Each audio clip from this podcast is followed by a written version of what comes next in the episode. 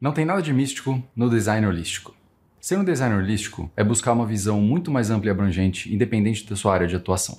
Mas de onde isso vem?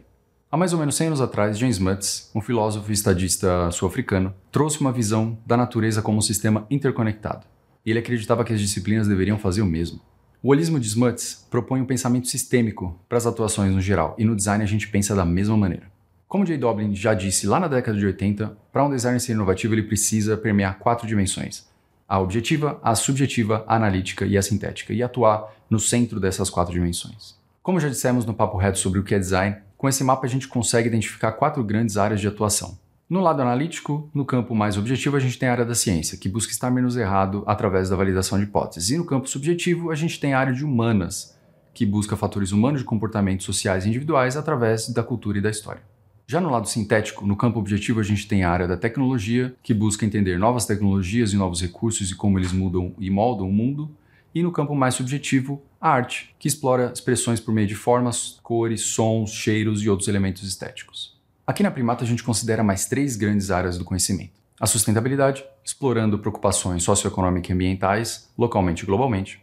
A ética, entendendo que as nossas habilidades elas não podem estar acima das consequências e propósitos das nossas criações e o futuro, explorando cenários prováveis que possam emergir dos fatores tecnológicos e humanos. Somando todas essas áreas e dimensões e olhando isso como um único movimento, a gente tem o design holístico, que flutua entre o detalhe e o todo, a simplicidade e a complexidade.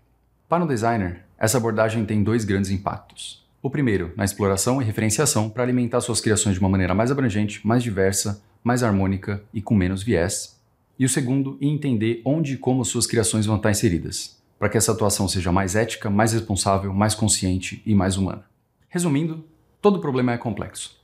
Como disse Charles Bezerra no seu livro Designer Humilde, mesmo os problemas mais simples não podem ser resolvidos apenas com conhecimentos de uma ou outra disciplina. É preciso se alimentar de conhecimentos diversos e variados, e quanto mais diverso, melhor serão as soluções. E um designer se torna holístico quando ele entende que, como disse Karl Popper, ele não é um estudante de disciplinas, mas sim um estudante de problemas. E para inovar constantemente, ele precisa saber bastante sobre muita coisa. Eu sou o Vitor e esse foi o Papo Reto.